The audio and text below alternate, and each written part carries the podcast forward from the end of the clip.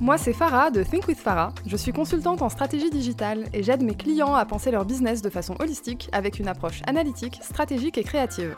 Discutons ensemble des solutions concrètes pour optimiser votre business et le faire boomer. Je vous partage mes expériences, mes succès, mes échecs, mais surtout mes apprentissages pour que vous puissiez façonner l'entrepreneur qui est en vous et atteindre vos objectifs. Bienvenue dans le deuxième épisode d'une série de 6 épisodes, ou plutôt 6 leçons, que j'ai tirées de mon année 2020. Dans cet épisode, je vais te parler d'un constat que j'ai fait cette année suite à un gros boom dans mon activité de freelance. Je n'ai jamais eu à chercher de clients. Oui, tu as bien entendu, je n'ai jamais eu à chercher de clients. Je n'ai jamais fait de prospection, ni de démarchage, ni même d'effort pour aller réseauter nulle part. Ce sont toujours les clients qui sont venus à moi, de manière directe ou indirecte, consciente ou inconsciente, par le biais d'une rencontre ou par simple recommandation. Bref, je traîne avec moi cette espèce d'aimant à client et je ne m'étais jusqu'alors jamais posé la question de pourquoi. En réalité, jusqu'à il y a peu, je n'avais même jamais réalisé que je fonctionnais comme ça. C'est suite à quelques ads, quelques publicités que j'ai vues sur Instagram pour apprendre à prospecter des clients que je me suis dit mais attends, j'ai jamais fait ça moi. En plus, laisse-moi te dire un truc, je déteste prospecter. En fait, je n'aime pas le métier de commercial. Alors que je suis plutôt douée là-dedans en plus, j'ai fait vendeuse comme job étudiant et j'ai déjà eu le meilleur chiffre de la région en une journée. Je pense que j'aurais eu une belle carrière comme business développeur, mais j'aime trop décortiquer les tréfonds d'internet derrière mon ordi. Du coup, dans cet épisode, je vais te donner ben, mon petit tricks pour être un aimant à client et ne plus jamais avoir peur de manquer. Pour commencer, j'ai envie de te parler de mon adolescence et de comment j'ai démarré ma carrière parce qu'il y a un gros volet inconscient à cette espèce de croissance en étant un aimant à client.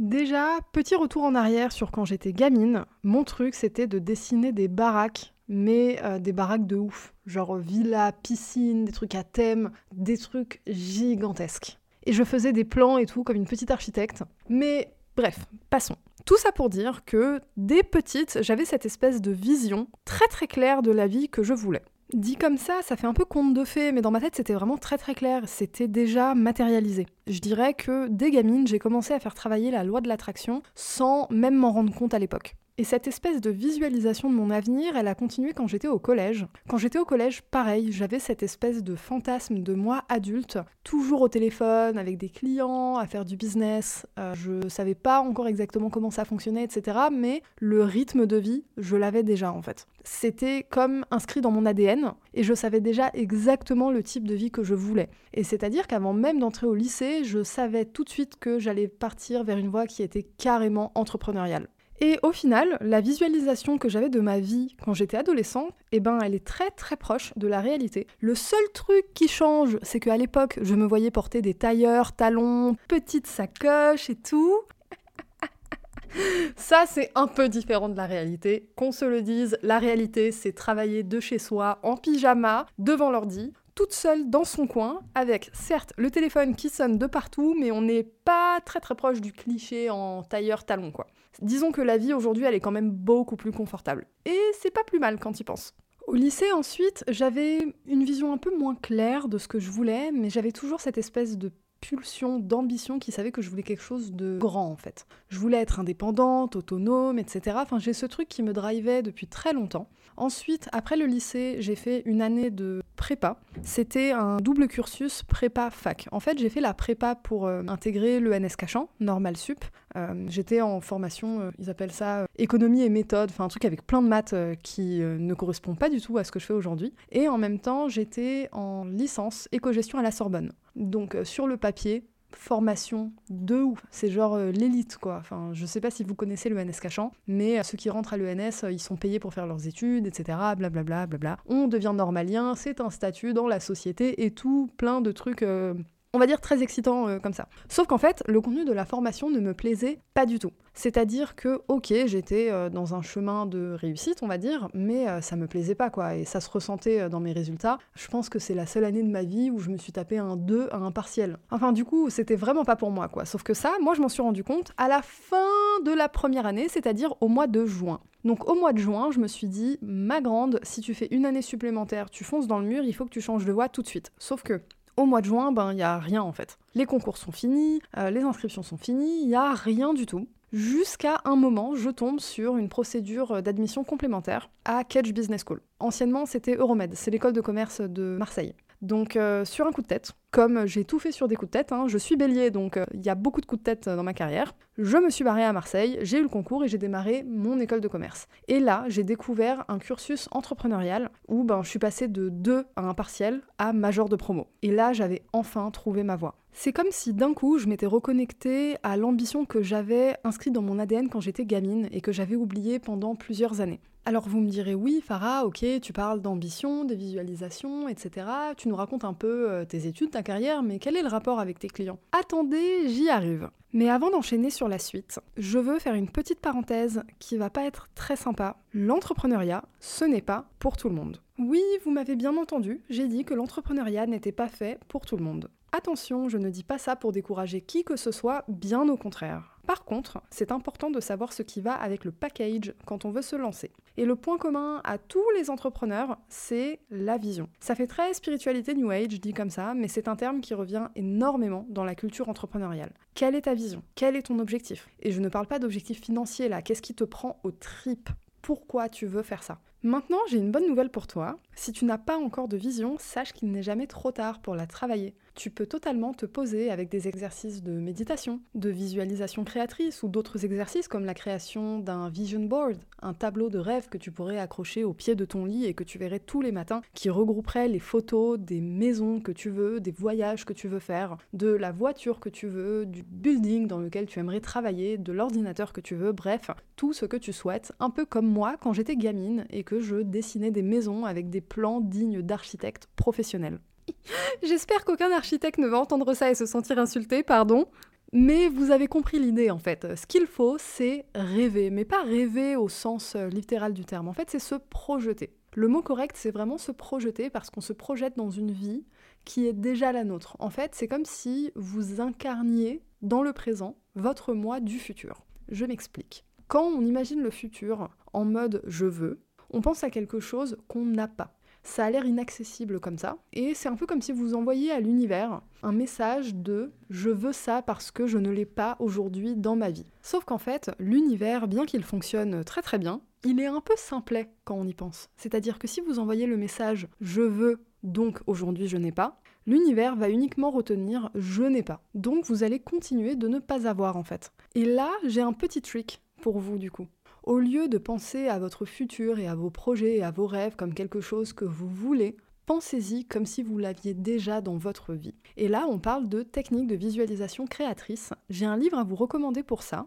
Oui, vous allez voir, j'aime beaucoup recommander des livres. Le livre que je vous recommande là, c'est Techniques de visualisation créatrice de Shakti Gawain. C'est un petit livre assez facile à lire qui est rempli de petits tips à appliquer au quotidien pour faire jouer la loi de l'abondance. J'ai dit loi de l'abondance, je voulais dire loi de l'attraction, mais en fait les deux c'est peut-être pas si différent que ça en fait. Et là on commence à rejoindre un petit peu le sujet de départ, qui est comment attirer des clients et non pas les trouver. Et bien en fait on attire des clients en incarnant son business et en incarnant la croissance. Quand vous vous visualisez comme ayant plein de clients qui rentrent tout le temps, un business qui boom, une vie entrepreneuriale riche et développée, eh bien c'est exactement ce qui va arriver dans votre vie. Et je parle vraiment de le visualiser et de l'incarner au quotidien. Les Américains, ils disent fake it until you make it. Et eh ben, c'est un peu la même chose ici. L'idée là, c'est de reprogrammer son cerveau et d'incarner pleinement la vie que vous voulez pour votre business. Et enlever toute négativité de votre cerveau. Je sais, au début, j'ai dit que je n'aimais pas prospecter. Mais en réalité, au quotidien, ça, j'y pense pas du tout. Je me dis pas je ne prospecte pas parce que je n'aime pas ça. Je me dis j'ai des clients qui tombent du ciel toutes les semaines. Et c'est vrai, j'ai littéralement des messages qui tombent du ciel toutes les semaines. Alors oui, je suis sur une plateforme de freelance, mon profil est bien référencé, mais pas que. La plupart de mes gros clients aujourd'hui viennent de bouche à oreille ou de rencontres faites au hasard. Et même pour les prospects qui me contactent via ma plateforme de freelance, qu'est-ce qui fait que ces prospects signent avec moi et pas avec quelqu'un d'autre? Parce que je rentre à peu près 100% des prises de contact que j'ai. Et là, on pourrait se dire, mais quel est ton secret? Je pourrais vous parler de la manière de communiquer avec des prospects, euh, des petits twists à utiliser dans la conversation, etc. Mais en réalité, le secret, il est assez simple, c'est d'être sûr de soi. Et là, on revient aux techniques de visualisation créatrice. On n'espère pas être quelque chose ou quelqu'un, on l'est déjà. Fake it until you make it. Au bout d'un moment, ça marche. Ma carrière, elle a démarré comme ça, hein. Parce que je vous ai dit que j'avais l'entrepreneuriat dans les veines depuis longtemps, depuis enfant même. Bah en fait, j'ai jamais été en CDI. Juste après mes études, j'ai passé une année comme ça à faire des petits boulots parce que le CDI m'angoissait et puis ensuite sur un coup de tête, je suis partie à Montréal. Là-bas, j'ai fait mes premiers pas dans le digital, dans la startup d'un ami et puis tout de suite après, je me suis mise à mon compte en fait et mon tout premier client, eh ben je vous ai dit, c'est même pas moi qui suis allée le chercher. J'ai jamais eu à trouver de client, celui-ci, il est venu me trouver par le biais d'une amie qui n'avait rien à voir avec le métier. Et ça a commencé comment? Il m'a demandé si j'avais la certification à l'époque de Google Analytics, parce qu'il en avait besoin pour ses clients, enfin voilà, un petit truc comme ça. J'ai dit oui. C'était pas vrai du tout, hein, mais fake it until you make it. Il m'a dit ok, on s'appelle la semaine prochaine. En une semaine, j'ai passé ma certif, je me suis mise à niveau, et puis c'était parti. Donc quand je parle d'incarner sa réussite, c'est vraiment ça. Le succès arrive quand l'opportunité rencontre la préparation. Et ça demande un culot monstre de sauter dans le vide comme ça. Parce que vraiment, j'avais mais aucune expérience professionnelle. Tout ce que j'avais à l'époque, c'était ma confiance en moi. Et là, c'est la petite anecdote du début de ma carrière, mais sachez que tous les clients que j'ai eus depuis, c'était ça. En fait, c'est simple, il n'y a aucun client qui ne m'a pas demandé de faire un truc que je n'avais jamais fait avant. Et là, en fait, quand le client demande quelque chose, vous n'avez pas d'autre choix que de dire oui et de vous mettre à niveau tout de suite. Parce que le client, lui, ne va pas attendre que vous vous mettiez à niveau, en fait. Là, je vais réinsister un petit peu sur le mot culot, parce que c'est vraiment important d'en avoir. Vous pouvez utiliser toutes les techniques de visualisation créatrice que vous voulez. L'univers va vous balancer des opportunités dans la tronche et si vous n'êtes pas prêt ou pas prête à les recevoir, l'opportunité va vous passer sous le nez. Et si je vous disais que tous les jours l'univers vous présentait une opportunité? Une opportunité, ça peut être une rencontre, quelqu'un dans la rue ou au supermarché, à la caisse, ou l'ami d'un ami à une soirée ou autre à qui vous n'avez pas parlé parce que vous n'étiez pas dans le mood, et en fait ce quelqu'un aurait pu vous déclencher le plus gros contrat de votre life. Donc en plus de travailler votre vision, vos techniques de visualisation créatrice, ce qu'il faut, c'est aussi oser avoir du culot, y aller. Vous avez faim, vous le voulez vraiment, vous l'incarnez, c'est dans vos veines. En fait, c'est viscéral, vous ne pouvez pas faire autrement. C'est-à-dire que louper une opportunité dans votre tête, c'est no way, il n'y a aucune place pour ça. Et une fois que vous admettez l'idée que les opportunités se cachent derrière absolument tous les aspects de la vie et toutes les rencontres que vous pouvez faire au quotidien, d'un coup, dans votre esprit, vous ouvrez le champ des possibles et rien ne vous est inaccessible. Alors du coup, moi je vais vous demander de faire autre chose qu'être simplement ouvert ou ouverte aux rencontres, c'est de parler de vous. Parce que vous pouvez faire toutes les rencontres que vous voulez, si les personnes en face de vous ne savent pas précisément ce que vous faites et la valeur que vous apportez, ils ne pourront jamais vous mettre en relation avec qui que ce soit. Et ça, c'est pas parce qu'ils ne veulent pas. C'est simplement parce qu'ils ne pensent pas à vous, parce qu'ils ne savent pas ce que vous faites. Donc quand vous vous présentez, il faut que vous mettiez systématiquement en avant vos compétences, votre métier, votre business, ce que vous faites. Faut y aller, faut foncer là. En fait, imaginez ça comme si vous semiez des petites graines partout à un moment, il y en a une qui va pousser et qui va vous donner un arbre gigantesque d'abondance. Parler de soi, c'est un exercice difficile, ça peut paraître prétentieux, mais en réalité, c'est une manière de lâcher prise. Et oui, c'est pas du tout une manière d'être un forceur ou une forceuse, c'est réellement une manière de lâcher prise. En fait, vous laissez au monde l'opportunité de venir à vous. Vous vous ouvrez, vous montrez qui vous êtes et les personnes qui vont vibrer avec votre niveau d'énergie et qui auront besoin de vos compétences vont être naturellement attirées par vous. Et là, il y a un petit truc que j'ai pas mentionné, mais quand on travaille sa vision et qu'on fait tous ces petits exercices pour se recentrer sur soi-même et sur sa vie, il se passe quelque chose, en fait, on augmente son niveau vibratoire. Alors, augmenter son niveau vibratoire, qu'est-ce que ça veut dire? Je vais pas rentrer dans le détail des énergies, etc. Pas dans cet épisode en tout cas. Par contre, ce que je peux vous dire, c'est qu'en augmentant votre niveau vibratoire, vous allez attirer des gens avec un niveau vibratoire aussi élevé que le vôtre. Et là, du coup, on ne parle plus de simplement attirer des clients, mais on parle d'attirer des clients idéaux pour vous. Et ça, c'est vraiment l'enseignement que je tire de 2020. En fait, il s'est passé quelque chose cette année. J'ai signé le plus gros contrat de ma carrière avec un grand groupe. Faut savoir que depuis le début de ma carrière, les grands groupes français me faisaient peur. En fait, j'avais une espèce de vision dans ma tête de comment fonctionnait un grand groupe avec des N plus 1, N plus 2, N plus 18, et puis des manières très compliquées de travailler et des missions pas fun du tout. Et puis en fait, suite à une prise de contact sur une plateforme de freelance, j'ai démarré un contrat avec un grand groupe et je dois vous dire que ça a radicalement changé ma vision du business. Déjà, un grand groupe paye bien. Qu'on se le dise, on n'est pas du tout sur des petits contrats. Bien que j'adore travailler avec les petits clients et que je n'arrêterai pas ça, parce qu'il y a cette espèce de flexibilité et la dalle en fait de réussir, mais Travailler avec un grand groupe, on est vraiment sur un autre niveau, c'est-à-dire que les conséquences de vos actions se comptent en dizaines, voire en centaines de milliers d'euros.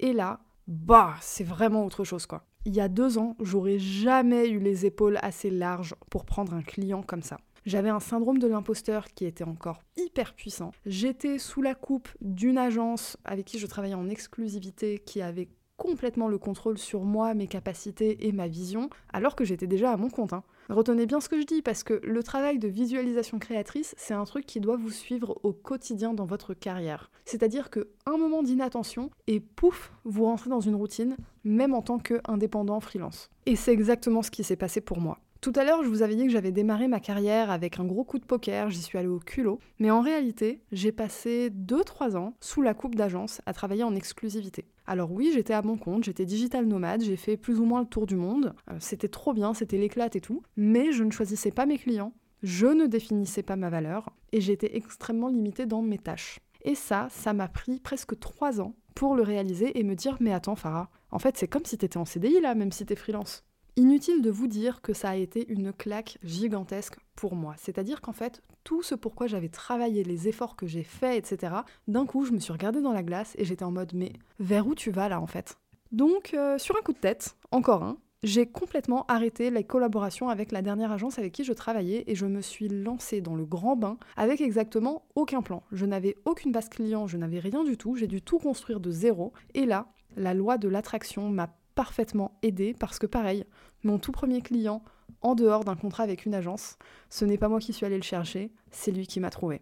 On arrive à la fin de cet épisode. J'espère que vous aurez pris confiance en vous et en votre pouvoir d'attirer vos clients idéaux et votre réussite sous toutes ses formes. Merci pour votre écoute. J'ai adoré enregistrer cet épisode. N'oubliez pas de noter cet épisode sur Apple Podcast, de vous abonner sur votre plateforme de streaming préférée et à partager pour soutenir mon travail et permettre à d'autres entrepreneurs ambitieux et ambitieuses d'atteindre leurs objectifs.